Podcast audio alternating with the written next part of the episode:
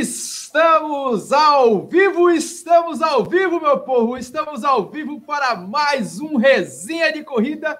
E esse é o Resenha de Corrida de número 103 e estamos aqui hoje para conversar com duas pessoas do mundo das fotografias. É, a gente faz muito vídeo aqui de corrida, esses caras vivem todo fim de semana atrás de cobertura de provas, em meio a coberturas de eventos de corridas, triatlo, ciclismo, natação, duato, aquato, o cão chupando manga. Esses caras sabem demais.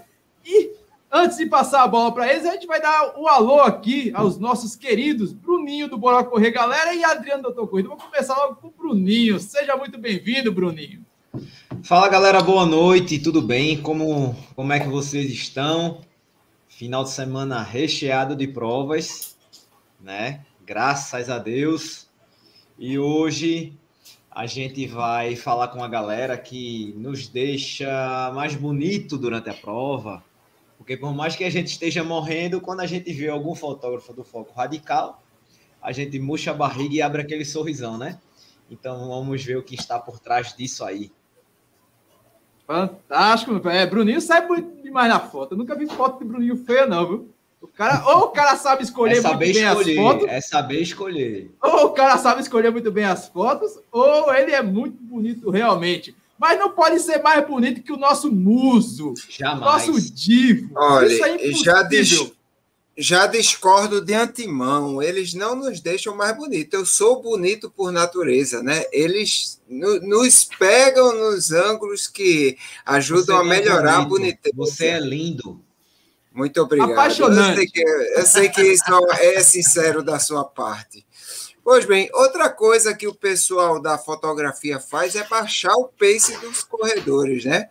É. É, eu vi aqui na Up Hill, por exemplo, é, toda vez que o cara tava subindo a serra, difícil, aí o cara tava caminhando, morrendo. Aí o fotógrafo, ó a foto! Aí o cara, tchan, tchan, tchan, tchan, tchan, corria nem que fosse uns 200 metros. Aí eu Quem dizia, ó, juntando dos 200 metros de cada fotógrafo que tem aqui na serra, o cara baixou o pace dele bastante. Então, é um efeito também positivo da fotografia. Mas, é, é, mas é, realmente, hoje em dia, época de redes sociais e tudo, é, a gente não se vê mais numa corrida né, sem esses profissionais que é, eu vejo por Lidiane mesmo, coitada, gosta tanto de correr, mas não pode correr, fica lá babando, vendo o pessoal correndo. Então é um, uma dose de sacrifício que ela faz por amor ao trabalho dela, né? Mas vai ser massa a conversa hoje à noite, eu tenho certeza que todo mundo vai gostar. É isso aí, meu velho. Esses caras têm o poder, o poder de imortalizar alguns frames em momentos fantásticos. Eu tenho fotos incríveis de Lidiane, de vários outros fotógrafos, radical, vários outros fotógrafos também. Eu, eu e Lidiane, que já abordamos várias vezes esse universo da fotografia lá no Papo Corrida. Falamos sobre os primórdios das corridas, como tirar fotos amadoras, etc e tal. Mas tem que falar do foco radical, cara. A gente não consegue falar sem, sem não tem condições de falar de corrida de rua se não falar do foco radical, da cobertura do foco radical. Então, uma tanta de trazer a Lidiane, que é uma das representantes aqui do Foco Radical em Pernambuco, que tem uma seleção de, de grandes fotógrafos, e o Christian, que é o responsável por, por toda essa esse envolvimento, essa, essa magia fotográfica de reunir grandes fotógrafos em uma única plataforma com grandes eventos no Brasil e até no mundo. Então, vou logo apresentar a Lidiane. Lidiane, sua apresentação, jornalista, fotógrafa e corredora, não é hoje, mas vamos lá. Quem é a Lidiane por Lidiane? Seja muito bem-vinda ao Resenha de Corrida. Gente, eu vim para o resenha e nem emagreci o que eu queria emagrecer para falar com o doutor de corrida, ó. Era meu sonho participar aqui. Assisto desde o primeiro episódio, mas eu ainda vou voltar aqui como uma pessoa que perdeu 30 quilos. Tenha calma, né? Sou Muito jornalista, bem. né? Tenho um projeto com o Washington, o Papo Corrida, e estou no Foco Radical há três anos, mas eu só conto dois porque um ano foi da pandemia, né? Infelizmente, a gente passou quase um ano fazendo pouca coisa, mas nunca deixou de parar. E quem me conhece há muito tempo já sabe que eu sou apaixonada por fotografia há muito tempo. Sou do tempo do filme, eu ainda gosto muito de fotografar por filme. E amo fotografia de corrida, porque eu acho que tem uma energia muito legal. E espero que vocês continuem gostando de foto. Fantástico, meu velho. E a gente está aqui com o responsável por essa balbúrdia toda, Christian, meu velho. Seja muito bem-vindo. E quem é o Christian, meu velho? Além de fotógrafo e o responsável pelo foco radical. Quem é esse camarada, gente fina? Boa noite, boa noite, Washington. Obrigado pelo convite. É um prazer falar com vocês. Olha, o Christian é um cara que, que tem corrido bastante nos últimos anos aí. Eu, na realidade, eu sou engenheiro de, de profissão. Trabalhei 12, 13 anos a fazer com engenharia. E a fotografia entrou na minha vida como um hobby. E eu comecei a fotografar uma prova de esporte como uma brincadeira entre amigos, que a gente estava fazendo uma, um curso. E a coisa foi crescendo, foi crescendo, foi ficando séria. E nesses 15 anos de estrada aí, a gente conseguiu criar uma coisa muito legal, uma empresa muito legal, que é a Foco Radical. A gente começou aqui em Floripa, pequenininho, hoje a gente trabalha no Brasil todo, até fora do Brasil às vezes. E tem sido uma, uma aventura e tanto esses últimos 15 anos aí. Vamos conversar um pouquinho disso sobre hoje, hoje sobre hoje, isso, sobre isso hoje, bater um papinho aí, tirar as dúvidas do pessoal, esclarecer as, as curiosidades que o pessoal sempre tem sobre a foco, sobre a fotografia de esporte também, como isso cresceu e como isso se tornou uma, uma uma mania, uma, um hábito entre o pessoal que corre. Coisa bem interessante. Bastante coisa para conversar. Bacana, meu velho. É, a fotografia é algo incrível, apaixonante. Não é, não é à toa que é uma das sete artes aí. O pessoal fala que é uma das sete, uma das sete artes e a fotografia está envolvida no meio. Mas como é que surgiu toda essa esse envolvimento com a fotografia? Você é engenheiro de profissão. Como é Sim. que surgiu tudo isso? Ah, eu comecei a fotografar como hobby. Eu na, trabalhava empresa, acho que hoje é bastante conhecido na área de segurança. Na minha época, eu trabalhava com telecomunicações, era forte na área de telecomunicações. E um dia eu sempre tive um, uma certa curiosidade por fotografia, já até, até com uma certa idade, já com uns 30 e poucos anos, eu achei um anúncio de uma câmera analógica ainda na, no jornal. Liguei pro cara, o cara tinha comprado, trazido a câmera do Paraguai para vender para uma outra pessoa, a pessoa desistiu, ele estava com a câmera parada e eu fiz aquela, não, eu te dou tanto, se quiser, pega, se não quiser. Também para mim era aquela coisa de, tem aquela curiosidade, mas não tenho nada a perder. Ele topou. E aí eu comprei a câmera. E hoje, como quem fotografa sabe que eu comprei o corpo da câmera. Aí eu fui, tive que sair correndo para comprar a objetivo. E a partir daí a fotografia entrou na minha vida, como muito mais como um hobby. É, trabalhava ainda na Intelbras, na de engenharia. E alguns anos depois, quando eu comprei a primeira, chegou a primeira digital, eu fui fotografar um evento aqui na, na ilha de Floripa chamada Volta Ilha, uma prova bem conhecida aqui no a nível Brasil, uma prova de revezamento de equipes. E aí foi a primeira experiência para fotografar esporte. E a partir dali, é, gostei. É, a Volta Ilha é uma prova bem, bem interessante, um quesito de, de, de de durar o dia todo, né, e trabalhar com, e ser uma prova de revisamento, naquela época, na, naquela época nem existia celular ainda, então era a, a, a logística para você completar a prova era bem interessante, era bem desafiadora. E um tempo depois, estava fazendo um trabalho com alguns colegas de, de curso e a gente chegou um flyer de um, uma prova de triatlo e a gente já ah, vamos, vamos fotografar lá, a gente brinca um pouco, de repente até vende umas fotos dos atletas, colocamos o notebook embaixo do braço, levamos as câmeras e fotografamos a prova e ficamos ali depois aqui. Era uma prova de triatlon aqui, na, aqui em Jurerê, aqui na ilha de Floripa. E depois da prova conversamos com os atletas, tal, o pessoal viu as fotos, mas a maior parte, do, como, como quem, já, quem já corre, já está acostumado com corrida, com triatlon, com evento esportivo, como a prova é domingo de manhã, uma parte do pessoal quer fazer a prova, fazer a premiação e ir embora, almoçar e cuidar da vida.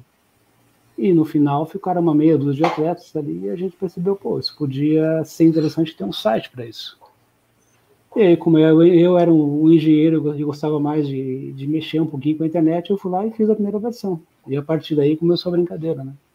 Isso brincadeira... foi exatamente qual ano? Foi 2005. Caramba, velho. 2005. 2005. Eu lembro que aqui a gente tinha vários, vários fotógrafos. A gente teve aqui. nem corria, a, a gente tem, 2005. na verdade. É, 2005 eu não corria, eu estava terminando o meu ensino médio. E corrida para mim era correr de volta do campo de futebol ou então na quadra de educação física, só. Nessa época aí, realmente, a única corrida que eu tinha em mente ah, seria a São Silvestre, assim que passava no final do ano e as Olimpíadas, os jogos, de, atletismo, jogos de atletismo. Mas, é, 2005, se a gente for analisar a tecnologia da época, você pegava aquelas câmeras da Sony, tirava foto, pegava o cabo USB, ligava no computador e colocava no Orkut. Onde é que você tirava, tirou essa ideia que poderia ser possível ganhar dinheiro com fotografia dessa maneira? Afinal, a, a internet ainda caminhava, que na, na, verdade a internet não, as redes sociais ainda caminhavam é, para ser o que é hoje. Hoje em dia a gente não vive sem foto, sem vídeo, sem stories. Sim. Naquela época a gente começou como uma brincadeira, basicamente. É, como eu tinha recém comprado a minha primeira câmera digital, é, reflex, né, que já é uma, um pouquinho melhor que aquelas câmeras digitais que o pessoal começou a fazer, que eram as câmeras amadoras. A ideia era juntar uma graninha para comprar uma objetiva nova, para comprar um flash, para comprar aquele, aquele equipamento que, não, que tu não tinha ainda. E recuperar um pouquinho da grana que a gente gastava com isso, né? Porque uma das coisas que sempre me perguntavam no início da, da Foco, ah, ah, você é fotógrafo profissional? E eu sempre brincava, não, não, eu sou foto, fotógrafo profissional é quem ganha dinheiro com fotografia. Eu só gasto dinheiro com fotografia, né? Era só comprar câmera, era comprar equipamento, era lá, dinheiro, dinheiro ia. E aquilo foi evoluindo, né? A internet naquela época, o próprio e-commerce naquela época era, era bem, digamos, estava se iniciando ainda, tinha poucas lojas. E já existia naquela época ativo, que vende que tinha que era um site de São Paulo, que trazia já essa ideia, né? E, e alguns outros sites também menores que faziam essa questão de essa, essa esse trabalho de cobrir um evento e, e, e disponibilizar fotos para venda. E a gente teve essa sacada de começar a fazer isso e envolver e mudar um pouquinho o formato. E eu costumo brincar que o pessoal, o pessoal meio que para explicar o que é a foco radical, mudança foco radical, eu, eu uso a, a, a, comparação que é um pouco de, de uma certa forma, um, um Uber, o pessoal ele usa a máquina fotográfica como se fosse o carro, a gente loca o, disponibiliza um meio de vender as fotos, e o marketplace, né? Cada, cada um tem a sua loja, o fotógrafo vai lá, faz a cobertura que ele quer fazer, a gente disponibiliza os meios dele vender aos atletas, que sempre foi a grande dificuldade, né? Como é que o pessoal vende? Ah, vou vender por. Na época era o Orkut ainda, depois o Facebook, depois pelo Instagram. E fazer todo esse meio campo, né? De você garantir, de organizar, de você garantir qualidade, de garantir de entrega, de, de ter um pós-venda aqui em um relacionamento que o, o, atleta que pudesse correr onde ele, onde ele pudesse correr no Brasil, como acontece hoje no Brasil, onde ele corre, ele pode, eventualmente, vai ter um fotógrafo da Copa Radical cobrindo, norte a sul. Esse é o, isso que a gente provém ao pessoal. É, o Álvaro Roberto aqui é um dos fotógrafos da velha guarda aqui em Pernambuco e ele elogia bastante o trabalho aqui do Foco Radical. Ele disse que vocês radicalizaram bastante. Ele disse que chegou, quem, quem já fotografou para o Corre 10, compra as fotos e respeita muito esses profissionais. Logo em seguida, ele disse que o foco radical mudou radicalmente o mercado. Acho que uma das primeiras fotos que eu comprei de corrida foi justamente do Álvaro. O Álvaro fazia esse trabalho muito bacana pelo Corre 10. Aqui também tem o, o irmão Gerlânio, que a gente fez um episódio lá no Papo Corrida, falando inclusive sobre o irmão Gerlânio, que foi o primeiro fotógrafo a fazer cobertura fotográfica aqui. E ele fazia naquele jeito de tirar foto, imprimir e entregar na próxima corrida. Era um trabalho bem arcaico. E, Lidiane, qual foi o teu primeiro contato com o foco radical? Sei que foi como corredora, né? Mas como é que você teve esse primeiro contato aí até se tornar fotógrafo do foco radical? Primeiro, na verdade, eu quis testar, porque eu acho que a fotografia, sempre achei fotografia de, de corrida um pouco mais difícil do que realmente parece. Todo mundo olha a gente sentada e faz, ah, trabalha sentado no chão, é super tranquilo eu fiz antes um treino. Eu, foi Danilo, da Laticínios Nunes, que disse: Ó, oh, tu é fotógrafa, né? Vem fazer um treino com a gente para tu tirar umas fotos. Aí eu disse: Poxa, eu vou. Nem cobrei para ver se eu conseguia fazer. Aí eu vi e gostei, porque o meu primeiro treino foi muito bizarro, porque tinha uma pessoa para me levar para os lugares e ele perguntou se eu não queria fotografar de costas na moto. Ele ia devagar, eu ia andando na moto, já comecei radical.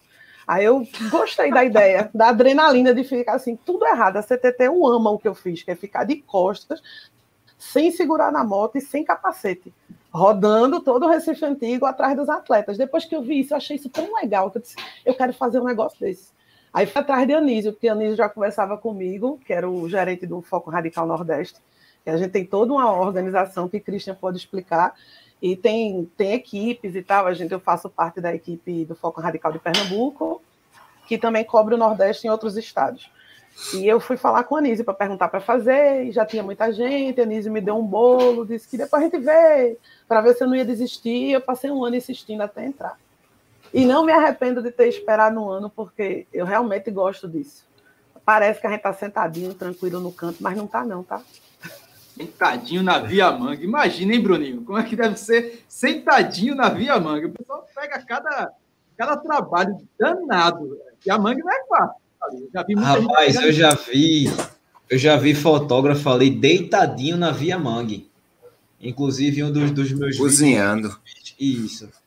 Que eu fiz sobre os bastidores, né? Quem fica por trás, que assim, a gente já chega na corrida, tá tudo pronto, né? Mas não sabe o trabalho que existe para que esse pronto, né, para a gente é tão duro, né? Então eu fiz um vídeo só sobre esses bastidores e tal e eu acho que foi Rodrigo que estava deitado na Via Mangue, bicho, naquele solzinho bem ameno que a gente conhece de 35 graus e ele lá deitado no, no chão, procurando eternizar o momento de cada um, né?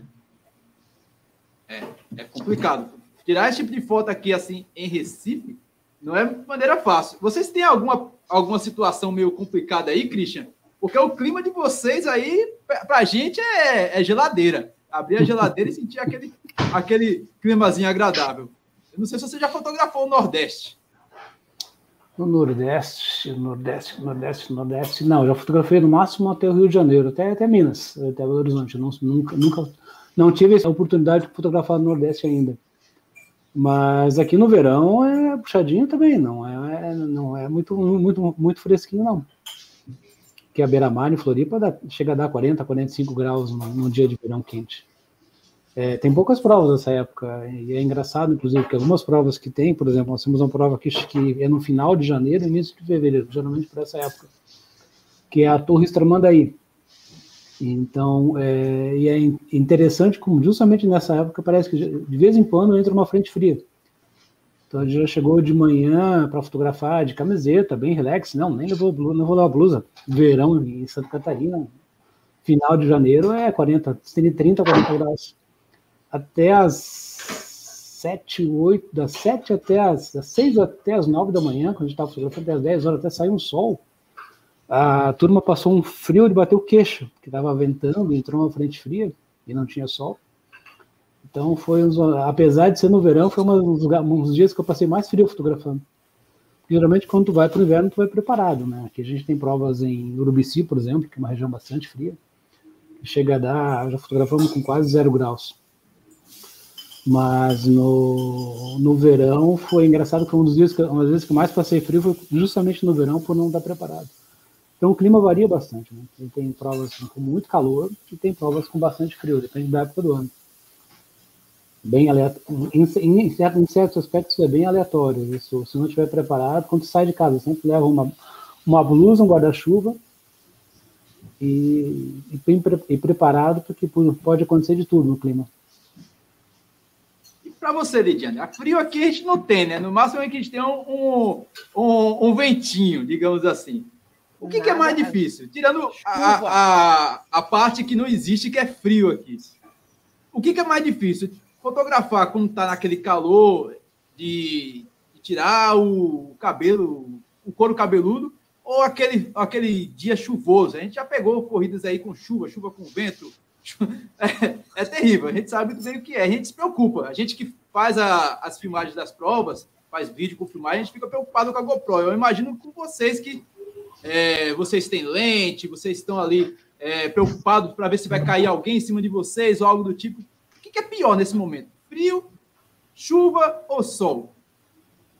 A gente tem dois limitantes, né? O sol nunca é problema, pelo contrário, as fotos saem mais bonitas. Quanto mais quente ele tiver, melhor fica. Então, é problema para o fotógrafo, para a foto não. Agora, a chuva, e quando chove do nada, sem aviso prévio, no meio de janeiro, num calor do caramba, começa a chover do nada na corrida, é óbvio que você não levou a sombrinha porque não ia chover. Aquela chuva foi um brinde que deram na organização do negócio. A chuva é que é o problema, porque é eletrônico, né? Então, se ela veio de repente, no meio de uma prova, por exemplo, a Maurício de Nassau, a Maratona Maurício de Nassau, ela é o melhor momento para os atletas quando chove, no, depois de quatro horas de prova. Para a gente é o desespero. Os atletas estão passando e a gente tem que guardar a máquina. Contra isso não tem o que fazer.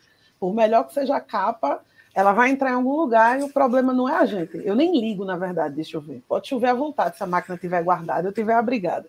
Mas a máquina, porque se perde, perde tudo, né? A gente pode perder tanto tudo que fez até aquele momento, com o cartão de memória, ou pode perder a máquina, que é o instrumento de trabalho, que é o caro da brincadeira, né?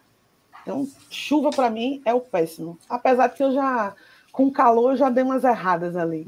Tu estava até comigo, Austin, no desafio das serras, que estava frio, e aí eu fui de calça jeans, porque é mato, tava com medo dos bichos. E aí o sol abriu e esquentou pra caramba.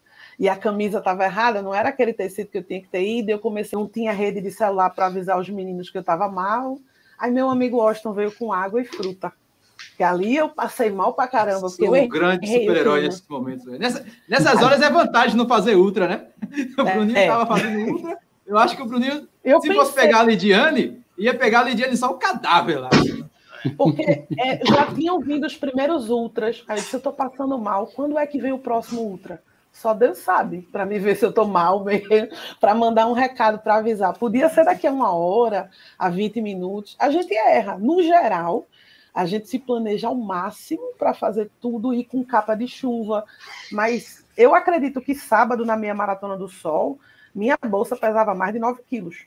Eu estava preparada para todo tipo de, de, situação. Tinha capa de chuva, tinha sombrinha, tinha é, duas lentes, porque se quebrar uma, vem a outra, duas máquinas, porque se quebrar uma, tem a outra, dois flashes, se quebrar um, tem outro, vários conjuntos de bateria, vários cartões de memória, a comida, água também pesa, duas garrafinhas de água de 500 ml vão pesando para caramba. A gente vai preparado para tudo, né? A gente tenta ao máximo oh, cobrir todos os problemas. É, eu me lembro, eu me lembro claramente, eu estava pensando nisso agora, é, que todo mundo se lembra da uphill que eu fiz em 2019, né? Aquela da hipotermia e tal. E eu me lembrei claramente como era a situação dos fotógrafos, porque a gente estava lá sofrendo, mas estava vendo o que estava acontecendo, né? É, não, ninguém imaginava que ia cair o toró do jeito que caiu na serra de vento.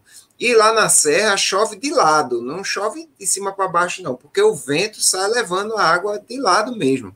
Então, todo mundo tendo hipotermia, todo mundo é, tremendo e aquela coisa, os corredores sem conseguir correr direito. E os fotógrafos é desesperado, porque eles era tentando tirar foto e ao mesmo tempo uma pessoa segurando um, um, um guarda-sol, tipo um guarda-sol para proteger da chuva, mas o guarda-sol fazia assim, ó, e o fotógrafo ficava lá, assim, tentando pegar o negócio e não pegar, e, e, e desesperado assim, todo molhado, e eu vi que, poxa, o sofrimento foi para todos, então, é, muitas vezes o sofrimento não é só de quem corre, é, tem o profissional que está ali trabalhando, tem o equipamento que ele está levando, né? Que, que, que, não é barato. Diz aí, Bruninho. Tu podia repetir só como foi essa parte do guarda-sol aí? Com o barulho, com a sonoplastia, por favor. Como foi o barulho que eu fiz? Faça aí só pra gente ver de novo. Porque, porra, bicho, foi muito, muito legal, velho. Você gostou? Você gostou? A sonoplastia é foi perfeita, pô. Sonoplasta. Uh. Vai, vai, Washington, vai. A acessibilidade aí. desse cara é incrível, velho. Esse doutor é um, é um lord, é um gentleman. Fantástico. mas naquela hora que eu passei por tu lá no, no, no, desafio. Ah, não, porque ali foi logo no começo, né? É, o começo é, é, filé. O problema é quando vocês voltam. Vocês voltam a cada uma hora. Podiam combinar todos juntos. Vamos fazer é o mesmo pace hoje. O Oi? intervalo é muito grande entre um e outro, é. né?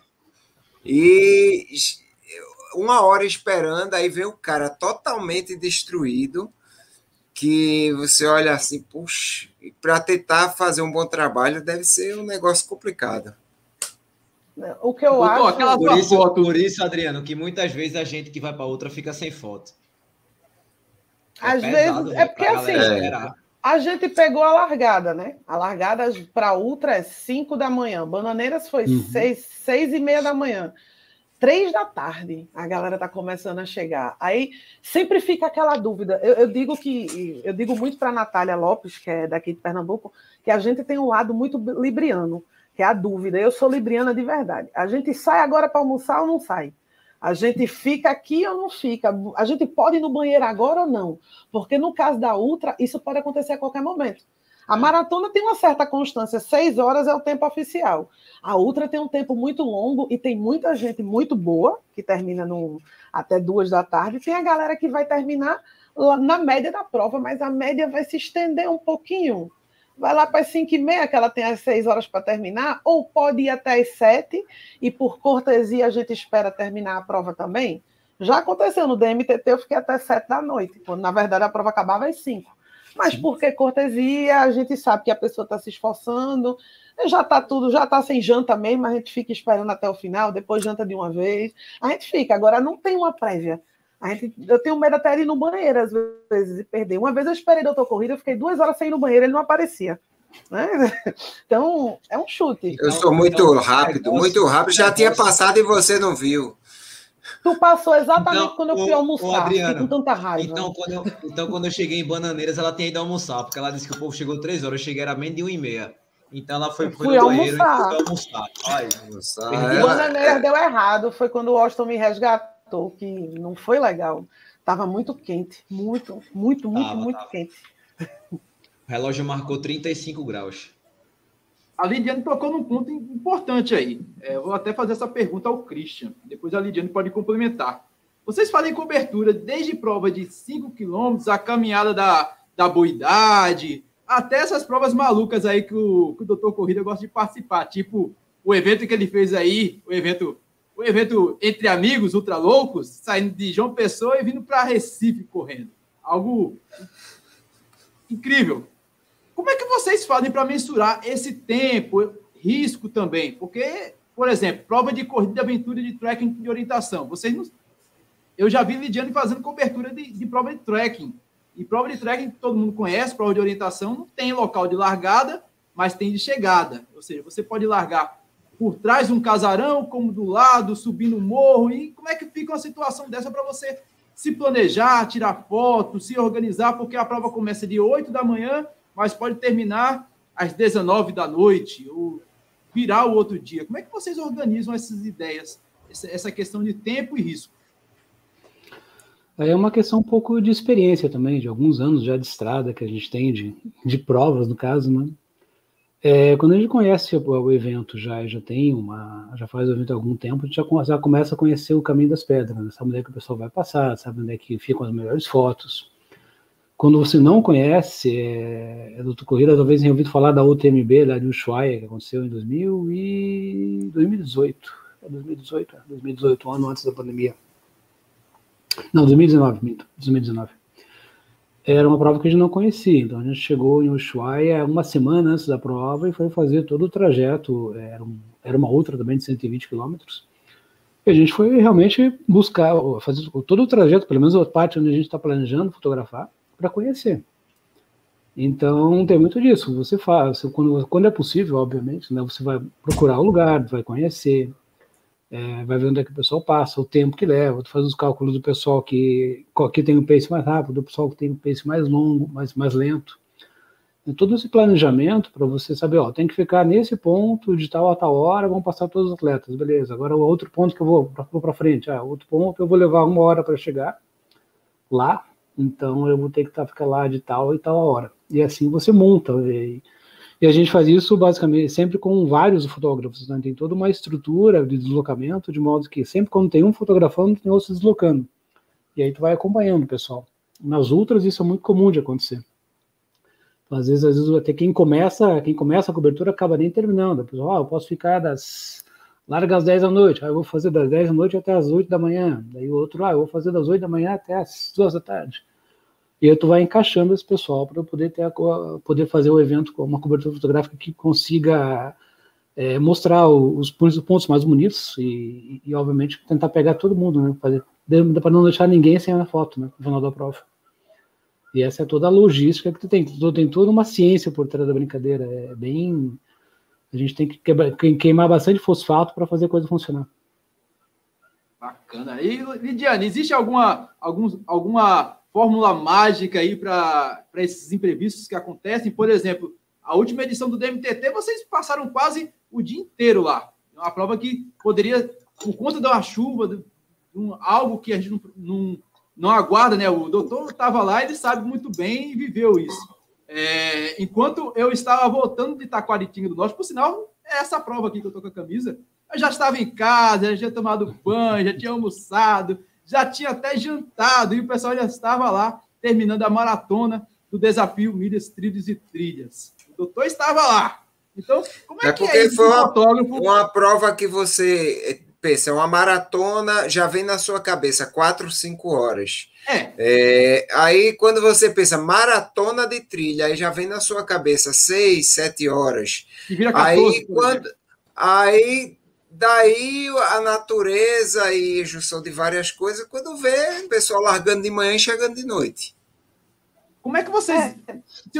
para isso? Você, afinal, vocês são seres humanos, vocês precisam ir no banheiro, precisam fazer o número um, o número dois, precisa comer, precisa se hidratar também, afinal, ali há um, um desgaste é, tão grande quanto o cara que está lá correndo. Afinal, você está numa posição só ali, sentado, trava a coluna. O cara não, o cara não é aquele atleta, não tem aquele histórico de atleta maravilhoso e trava a coluna ali no meio da trilha. Como é que faz para salvar o triste do fotógrafo nessa situação? Rapaz, eu já tive até uma aranha andando em mim. Quem me ajudou foi uma corredora. Ela perguntou, inclusive, se as fotos por ajudar a corredora eram mais baratas ou de graça.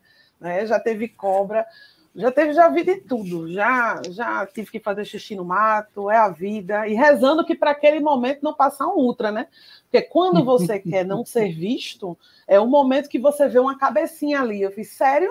Eu passei uma hora tentando tá fazer fazendo xixi, o que aí, nada, rapaz? Vem um, vem um corredor, mas não, na verdade, assim, é como o Christian vai concordar comigo, eu acredito. Cada corrida é, um, é uma história diferente, é uma guerra diferente. É uma história, a gente planeja, certeza. Mas e cada história é um aprendizado, né? É, a gente não tem como se planejar, então a gente reza. Tem coisa que é reza e papai do céu, porque a gente tenta ficar o mais perto possível da hidratação, o mais perto possível do banheiro, mas se é uma trilha, não tem. Então, o mesmo desafio que os, que os corredores têm, a gente também tem. A diferença é que a carga que o corredor leva na, no evento, ela é mais leve e menos arriscada do que a gente, porque a gente pode escorregar e cair, machucar o joelho também, mas a gente também pode quebrar tudo e perder o dia todo. A gente pode levar Ô, derrubar a máquina e perder. Deixa eu te falei, perguntar uma coisa. Não fale, fale em xixi, não, que eu estou traumatizado disso. É. Ô, Lidiane, é, me diz uma coisa. Qual foi o, qual foi o, o, o, lugar mais difícil, mais complicado, o maior buraco que você se meteu para. Isso vale para os dois também. Eu queria que o Christian também contasse essa experiência. O lugar mais. Aquele lugar que você teve que se desdobrar, que ficou cheio de dor no dia seguinte. Onde é que foi? Como é que foi? Conta a experiência rapidamente aí para gente. Ô, Austin, como é o nome daquela cidade que eu sempre esqueço, que foi eles dois, é São, São José do Monte. São Bento, Serra de São Bento? Serra de São Bento. Para mim, foi a pior, assim, foi a melhor prova, porque é a que eu mais gostei das fotos do Desafio das Serras, e foi a pior, porque eu fiquei em campo aberto. E escolher o lugar mais bonito e mais desafiador para os atletas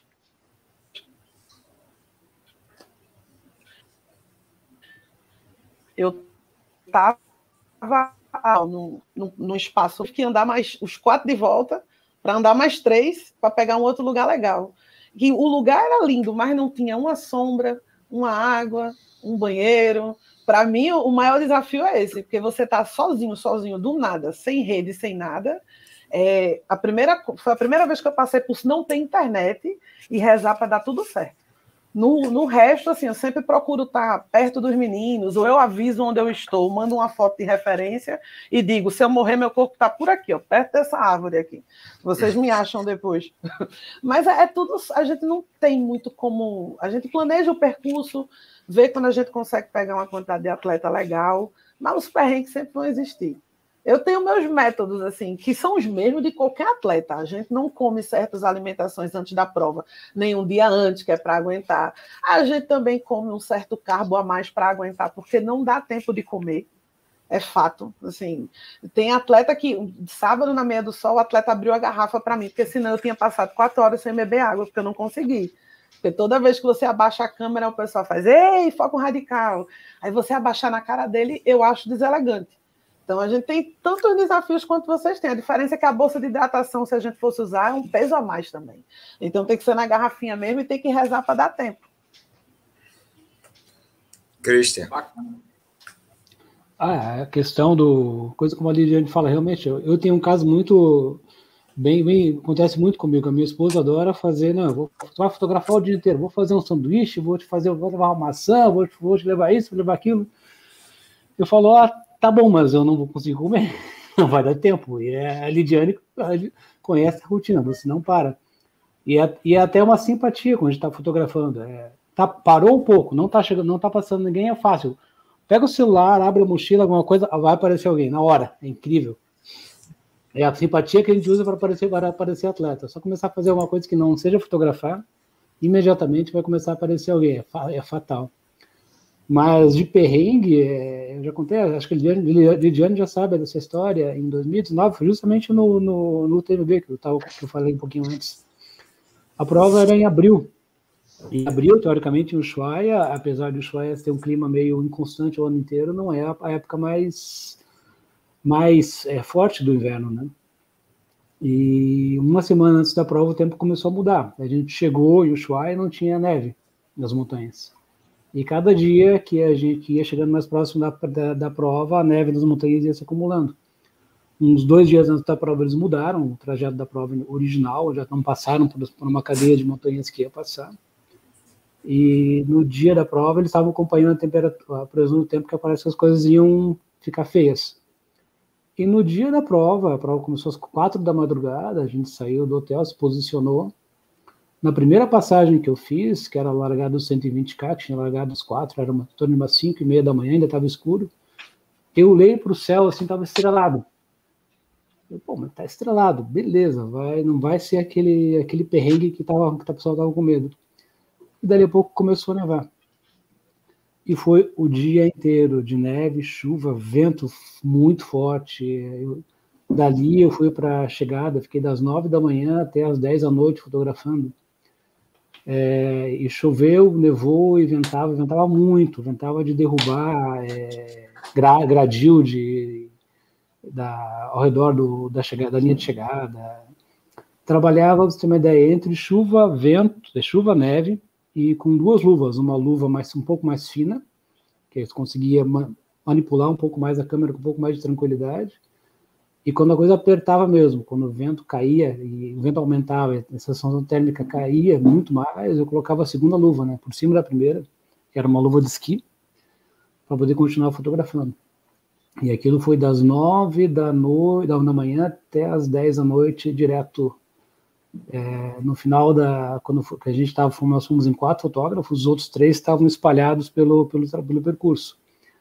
Um deles teve princípio de hipotermia, é, estava no alto da montanha e a temperatura virou, e ele teve que descer da montanha, porque começou, quando ele quis levantar, as pernas já estavam meio que amortecidas, meio que teve que se arrastar para até chegar na linha, uma linha de vegetação, que onde o vento era menor.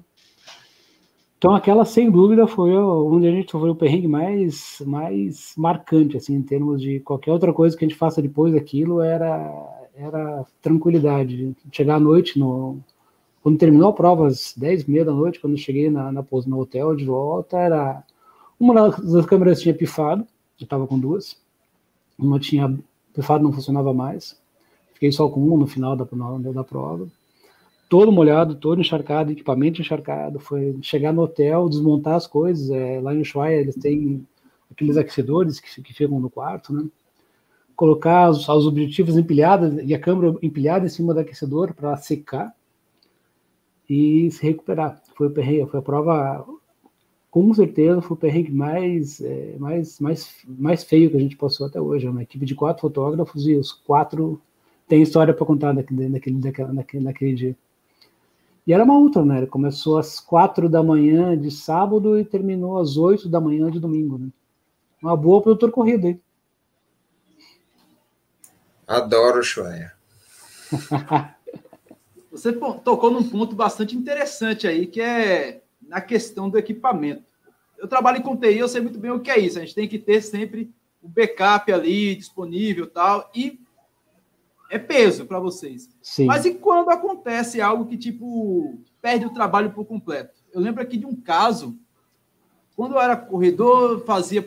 Não existia o canal no YouTube, mas existia a resenha no site. Aí eu sempre pegava as informações, colocava e ao fim da resenha da prova, eu colocava os eu coloco ainda os links da cobertura uhum. fotográfica. Na época só existia o foco radical, mas os fotógrafos que era o foto corrida, né, Lidiane, do, do, do, Fernando Simões. Simões, nosso querido Fernando Simões e Gerlane, mas Gerlane é o cara da, da foto impressa, mas enfim, colocava sempre os links dos dois para o pessoal, corredor que sempre quer ter foto.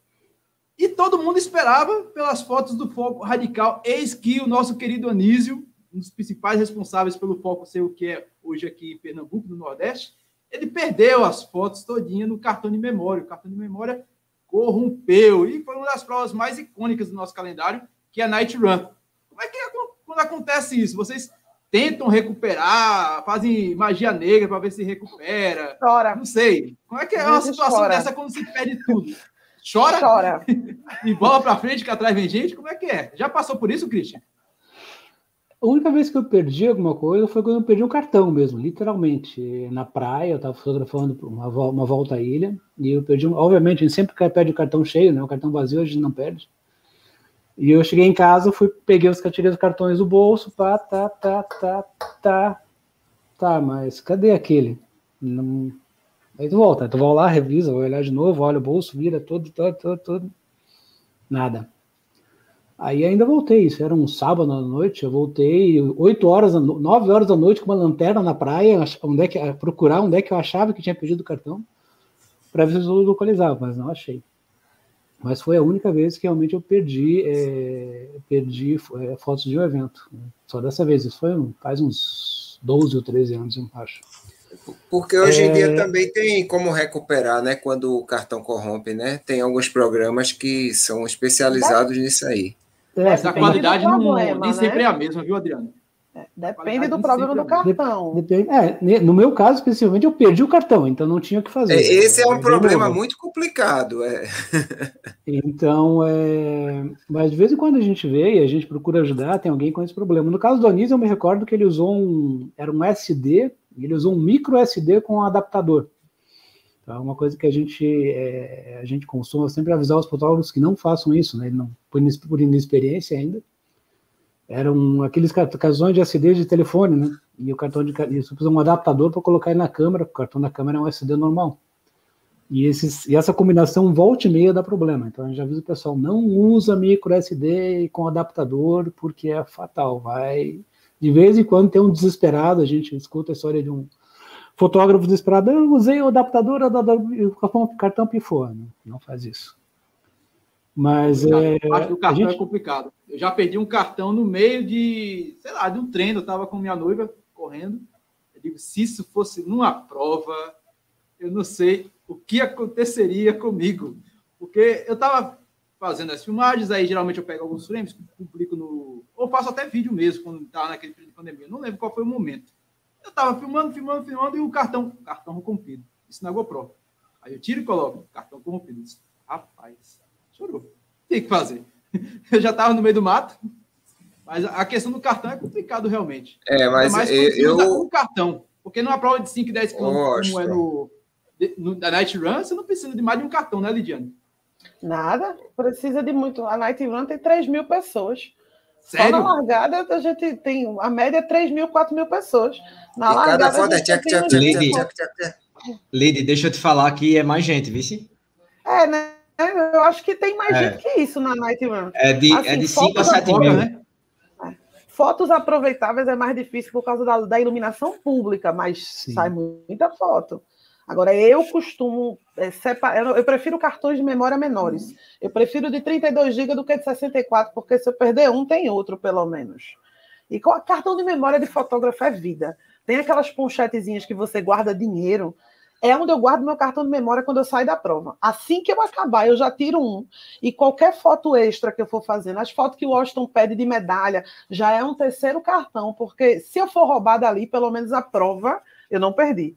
A prova está comigo. Se a máquina for, eu só perdi uma vez um cartão de memória que corrompeu, que foi para chorar por três dias, porque eu fiz um sobrevoo em Swap.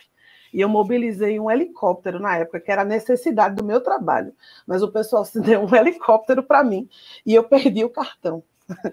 Ele não corrompeu e eu nunca chorei Olha, tanto na minha vida para pedir de novo um sobrevoo. Quando, quando eu fiz o costão do Santinho agora, é, eu subi o drone, né? Peguei altas imagens, filmagem massa. Quando eu cheguei em casa, o cartão estava corrompido. Eu fiz, ah, meu amigo, ter que procurar isso de algum jeito, não posso perder essas imagens. Eu passei dois dias lutando com esse cartão, consegui, consegui extrair todos os vídeos. Quase tudo intacto. É, hoje em dia tem ferramentas, tem. né? Cada, Sábado cada mesmo vez... o Rodrigo teve um perrengue e Sim. trouxe as fotos dia para tentar conseguir da meia maratona do sol. Acontece. A gente tenta de novo. Agora, se acontecer, não tem muito o que fazer, porque a prova tem que ir no ar o mais rápido possível, porque vocês não dão é. pausa, né? Vocês, uhum. corredores, antes de eu chegar em casa, eu até brinco dizendo: espera pelo menos eu tomar banho para cobrar a foto, porque às vezes eu estou no caminho do carro, a mensagem já está. Sai hoje ainda? Sai quando? No Instagram faz. Será que de meio. Aqui do Foco Radical Pernambuco, ela disse que corrida à noite é bem mais complicada por conta do flash. Sim. A galera vê para vê pra, vai para cima de você, no caso. Como é que é essa, essa correlação aí de fotografia à noite? Quer Dá falar? mais trabalho realmente? Quer falar, Regiane? Eu vou falar que fotografia à noite é complexo e as pessoas às vezes pensam que é, é mais simples é, e vão para frente, para cima, todo mundo junto, porque a gente precisa do flash, já é outro maquinário. Inclusive, eu estava até destreinada na meia do sol de segurar a máquina, mais duas baterias do grip, mais o flash, mais as quatro pilhas. É um peso do caramba para passar duas, três mil pessoas na sua frente. Mas é complexo porque a gente precisa de luz. O flash e a máquina só focam se tem luz no ambiente. Fotografia só existe com luz. E a iluminação pública às vezes não ajeita, não, não, não dá conta do recado. A gente, Patrícia Dalina tem um, um, um, um, negócio, eu esqueci o nome daquele negocinho, uma super torre de luz que ajuda bastante, mas tem que ter alguém segurando o acessório. Então, é, é, difícil fotografar à noite. Não é que a gente não goste, mas é mais complicado, porque é muita gente e a gente tira fotos mais lentamente, que é pelo próprio equipamento mesmo. Ele vai tirando foto uma a uma. Então é complexo.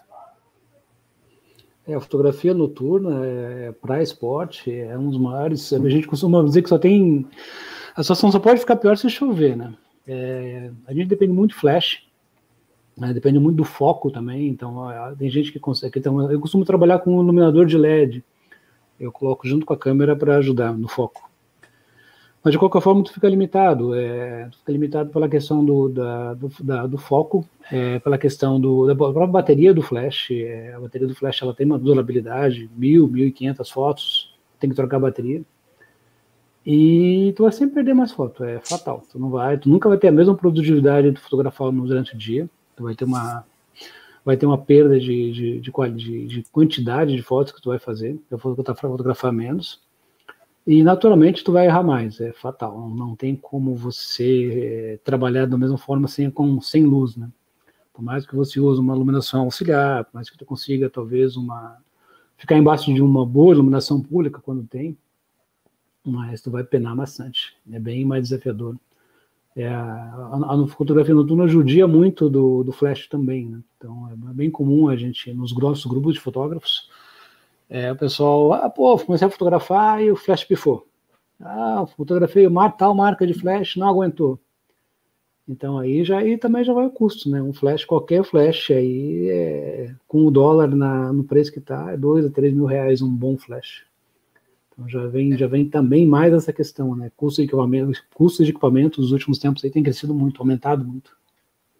É, você chegou no ponto que eu já estava querendo chegar, que é justamente o pessoal acha que é, uma câmera fotográfica deve ser baratinha. Não é. Tem um tal do IP aí que tá um absurdo. Como é que é?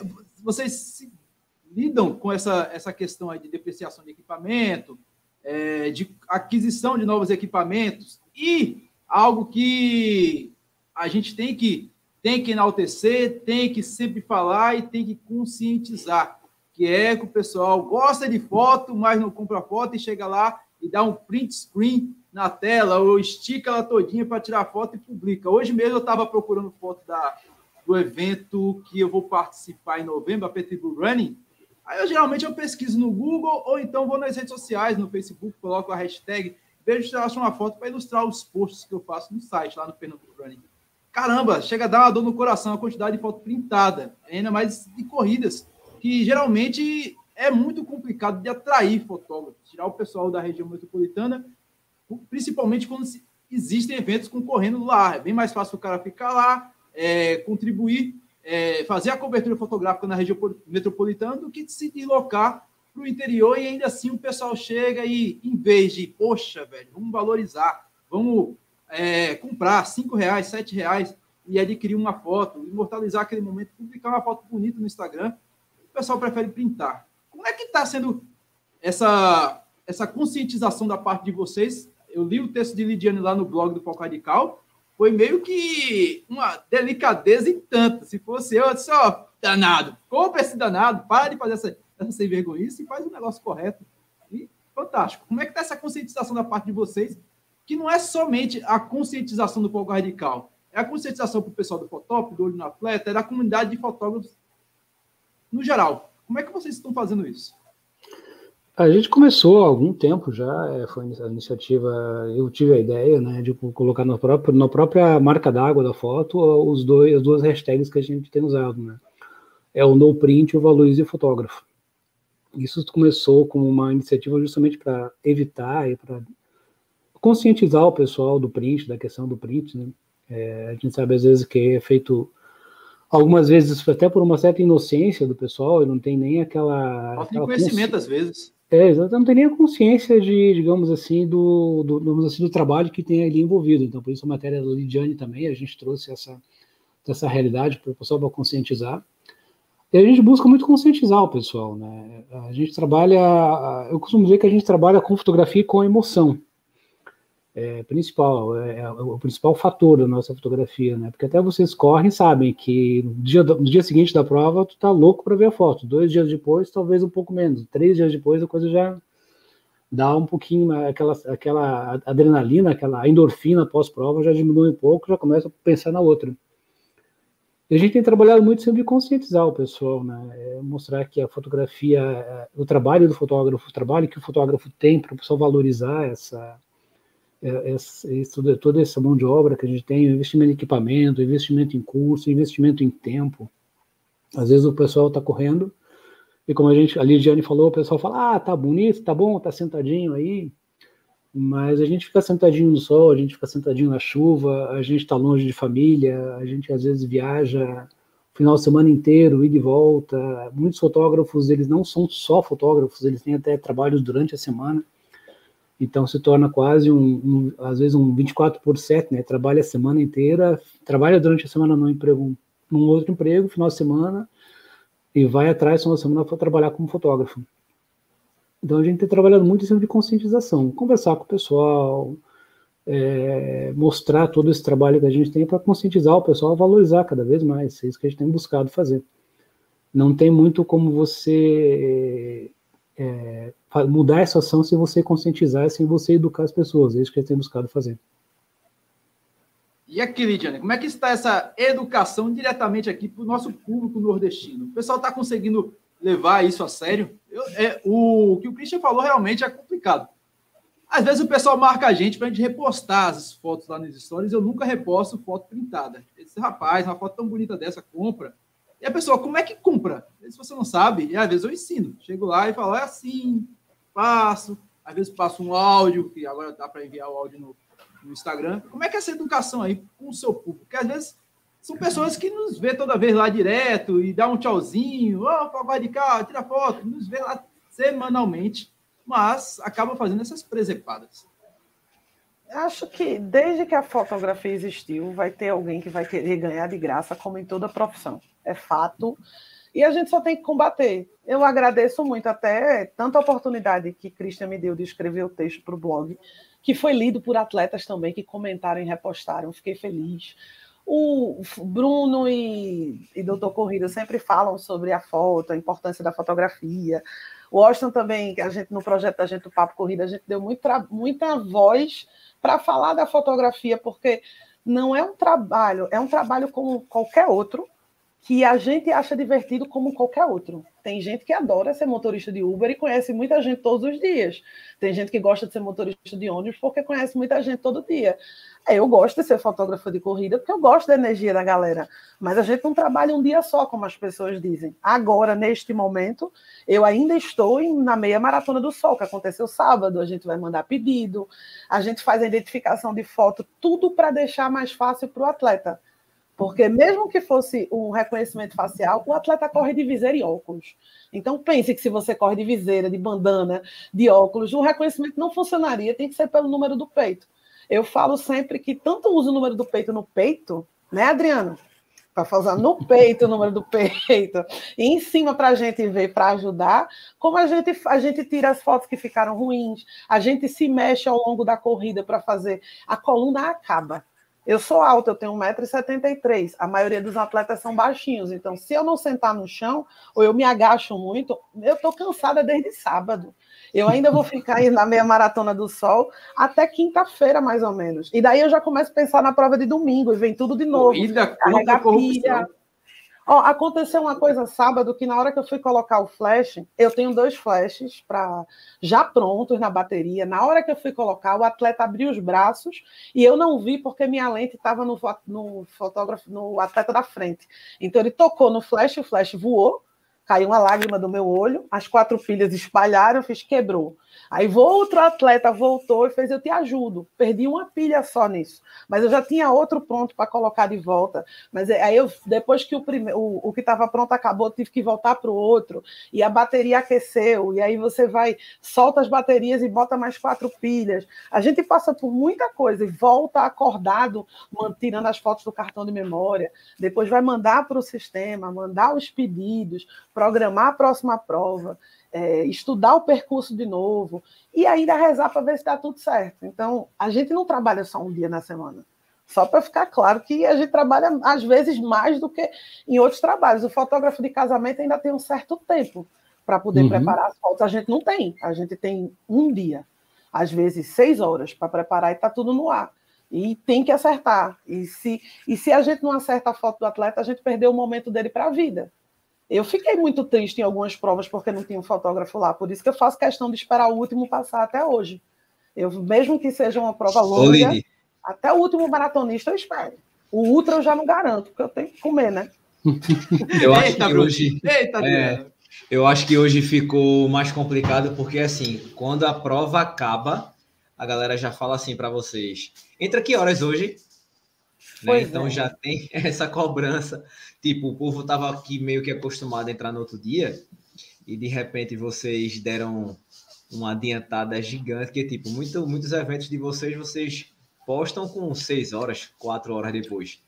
Então meio que deixou o pessoal mal acostumado, né? E termina aqui, ó, oh, vai estar tá, vai tá hoje, né? De que horas? E, isso aí tem direto, acho... né? Eu não acho ruim, porque assim, a gente vive de imediatismo hoje, do mesmo jeito que ninguém, quase ninguém assiste um telejornal. Entra no Instagram do jornal.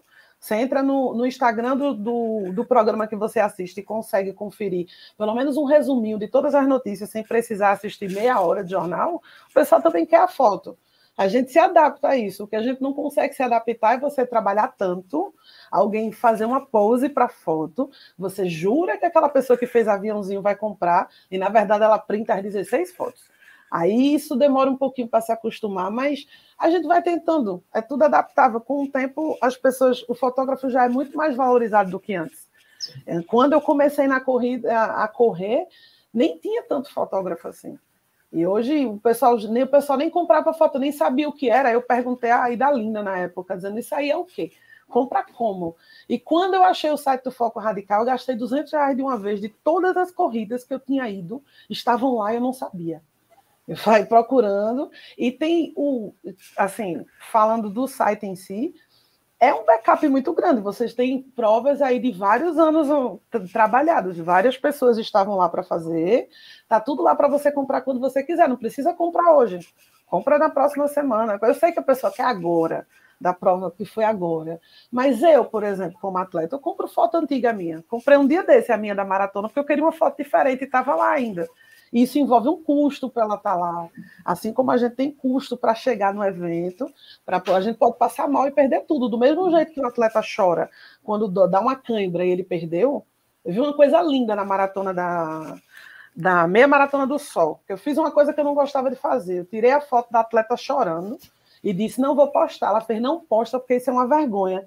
Eu fiz, tu chegou no quilômetro 19, falta menos de dois para tu terminar os 21. Aí ela me achou no Instagram e fez, ei, aquela foto, tu não vai postar não, que eu quero comprar.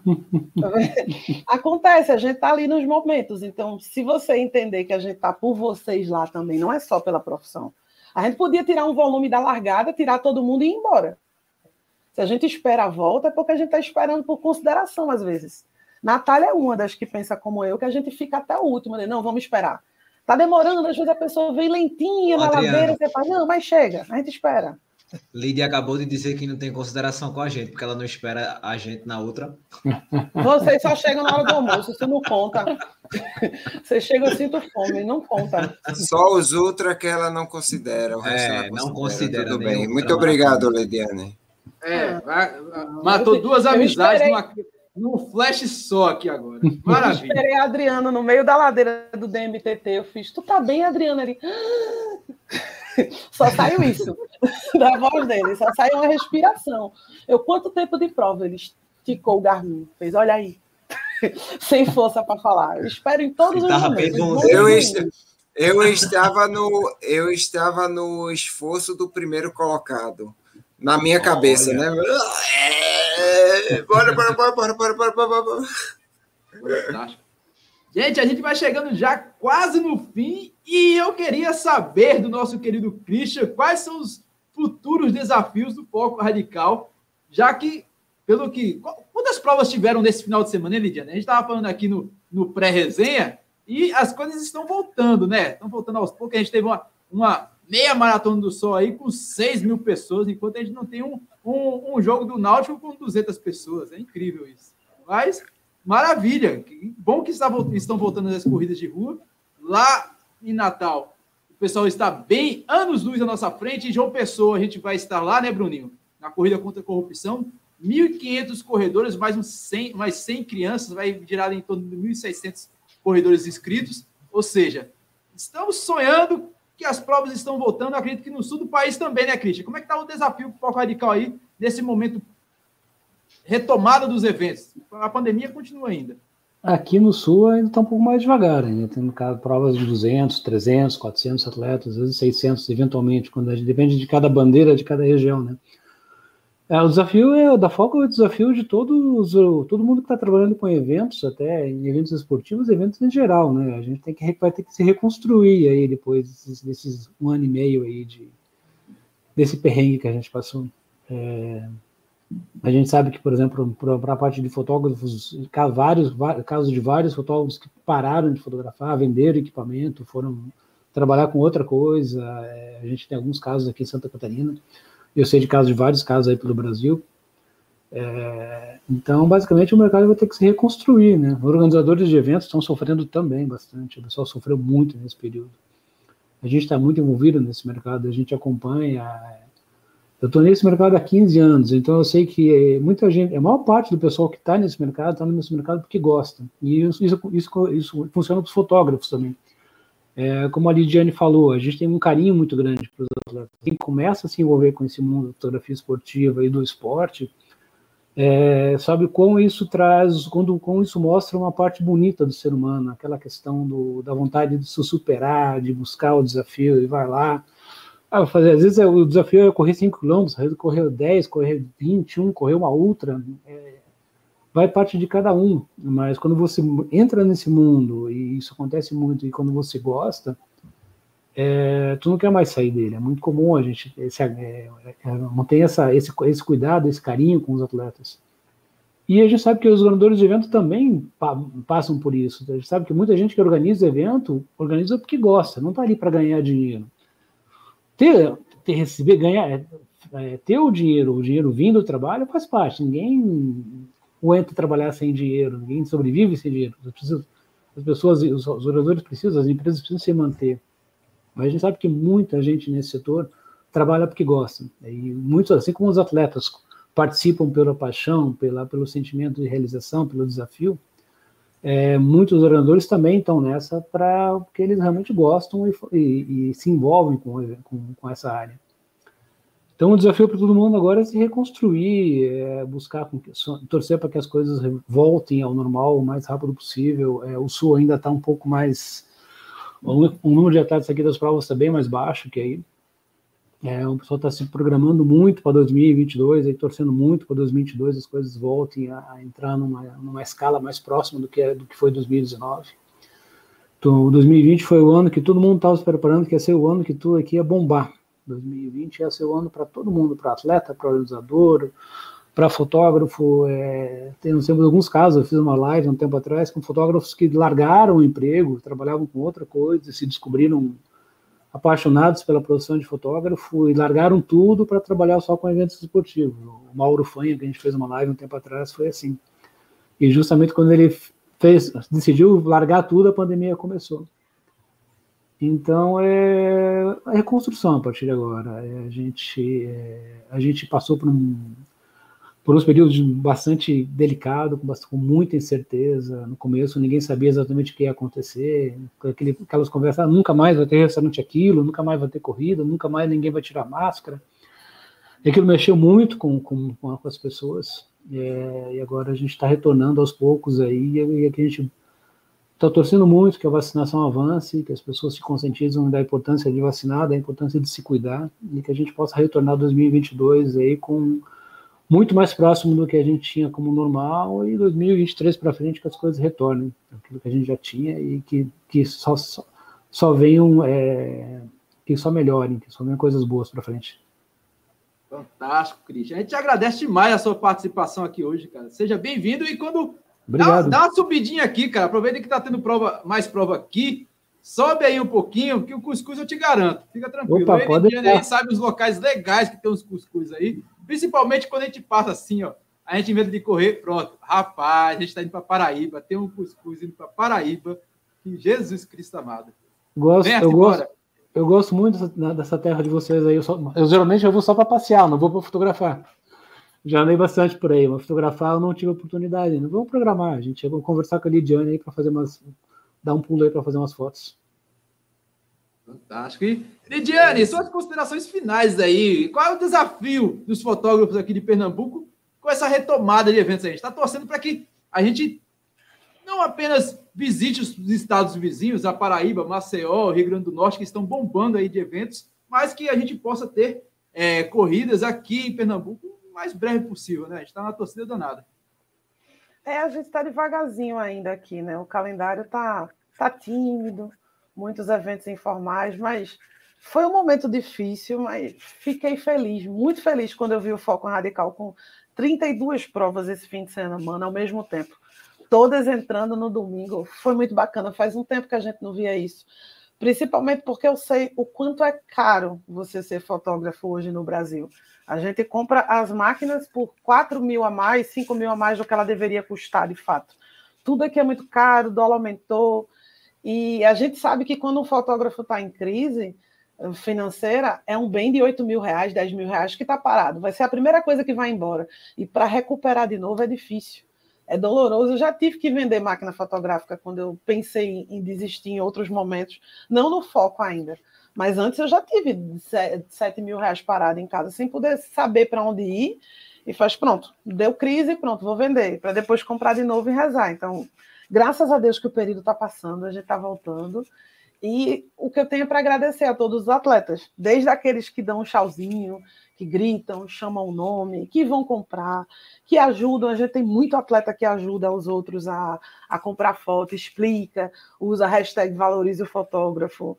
É só por causa dos atletas que a gente está aqui. É, sem eles a gente não, não tem trabalho. Então, agradeço demais a força que vocês estão dando e Vamos que o calendário vai encher. Fantástico. E a gente vai ficando por aqui, né, Bruninho? Bruninho, a gente tem que falar, afinal, estávamos eu, você e Sérgio Rocha do Corrida no Ar, e que fez uma declaração bombástica semana passada aqui. A gente não pode deixar isso passar, né, Bruninho? Rapaz, olha, sei não, viu? É... Que situação complicada, bicho. Eu tava, eu vi. Diane eu tava. vi. Diane Diane tava. testemunha do que, eu vou, do que eu vou falar. Sérgio Rocha disse que Adriano tomou cerveja normal e comeu doce. E não era low carb nem cetogênico, era normal. né? Eu quis crer, eu, eu tentei defender, mas era defender o indefensável. Então, eu, eu como um cara que gosta muito de Adriano, nem puxei mais assunto na hora, né? Mudamos logo de assunto, cara. Eu Tenho disse, Sérgio, como disso. é, Sérgio? Diga aí, repita, por favor, que eu não tô ouvindo, não. Ah, pai, mas Adriano já tomou cerveja. E tal lugar ele também tomou cerveja normal comigo. Eu disse, não, não acredito nisso, não. Aí quando a gente acabou a live, né? Não, foi no outro dia de manhã. Aí eu postei lá no grupo da gente. Mas Adriano já explicou a situação qual foi, né? Então tá, tá tudo certo. Agora, que Uhum. tomou cerveja normal e comeu doce foi. Sim. Mas, E, e, Mas- e eis que te digo, homem. Na mas próxima prova que eu fizer, subir na serra duas vezes em dias seguidos, eu Pronto, tomo era de isso que eu- novo. Era isso que eu ia fazer, eu ia lhe defender agora. Mas ele podia, porque em dois dias ele fez 87 quilômetros aí. Então ele tá Rapaz. perdoado. Não, Depois ele, ele tirou É. onda. Ultra loucos aí. Foi, foi bacana acompanhar, acompanhar os stories do Dr. Corrida Você, você tomou cerveja ontem? Normal? Ontem não tomei, porque não é um hábito, não é um hábito frequente, é um hábito ocasional. Mas eu Tá tenho certo. certeza que você não tomou por conta da, da, da greca que a gente fez com você no grupo. Aí foi por isso que você não tomou. você comeu Não, doce não, ontem? né? Você comeu doce ontem? não. Quando cheguei em casa, fiz um churrasquinho e comi. Duvido. Somente. Juro? demais. Eu tenho medo desses caras. Olha, enquanto eu estava ali perto de Abreu e Lima, eu liguei aqui para casa e disse: ó, separa uma peça de picanha, Boa, uma galera. peça de, pica, de picanha suína e umas linguiçinhas aí que quando chegar em casa o negócio vai, vai ser bom. Zero açúcar. feito. É isso aí, pai. Meu orgulho, esse doutor. É meu orgulho aí. Deixa eu mostrar a medalhinha aí da, da gente, ó. Negócio bem artesanal. O grupo da gente é um grupo pequeno, é um grupo de amigos, tá certo? Que fugiram do hospício, ou que se reúnem para fazer atividades juntos. Então, é, a gente se uniu, fez a nossa medalhinha da nossa ultramaratona João Pessoa Recife foi 135 quilômetros. É, não, é, não foi uma coisa competitiva, foi uma coisa participativa. Todo mundo esperou por todo mundo. A gente passou o dia correndo, resenhando. Começamos é, às 10 horas da noite do sábado. É, inclusive, quando a gente estava na BR-101, em plena uma hora da manhã, eu já virei para o pessoal e disse: Olha, a partir dessa hora, antes o pessoal estava dizendo: esse povo é estranho treinando de noite, né? Mas a partir dessa hora, o cara que vê uma galera correndo na BR de uma hora da manhã, ele tem certeza que é tudo doido mesmo, né? Então, a partir dessa hora, quem vê a gente correndo sabe que a gente é doido. E sem o caminho todinho foi isso. O pessoal da polícia rodoviária é, adorou a gente passando lá, acharam uma onda, inclusive até deixaram de fazer o teste do bafômetro lá em algum do, do, do pessoal que estava correndo, que estava hidratando assim, né? Fez uma maratona, vamos comemorar, aí tomar aquela hidratação de prova, bem legal. Então, foi uma corrida massa. A gente começou 10 horas da noite do sábado e terminamos de 7 horas da noite do domingo. Ou seja, foram 23 horas virando a noite. É, muita história para contar, muitas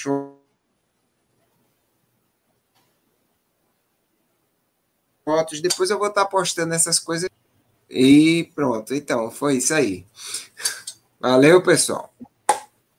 Acho que o próximo resenha vai ser onde daqui a dois, dois, duas segundas, né? Essa segunda, não, a outra sim. A próxima segunda ah, é De hoje a 15. De hoje a 15. É, de hoje é a 15, canal, né? eu acho. Eu acho que é em Bruninho. É em Bruninho. É, no meu canal. É. Não tem convidado fechado ainda não, mas é. É isso aí. Então, desde já, vamos acompanhando aí. Agradeço demais a participação do Christian, agradeço demais a participação de Lidiane Andrade. Agradeço quem esteve conosco aqui durante esse tempo todinho, essa mais de uma hora, foi fantástico. E vamos ficando por aqui. Um beijo, um abraço e até mais. Tchau. Fiquem com Deus.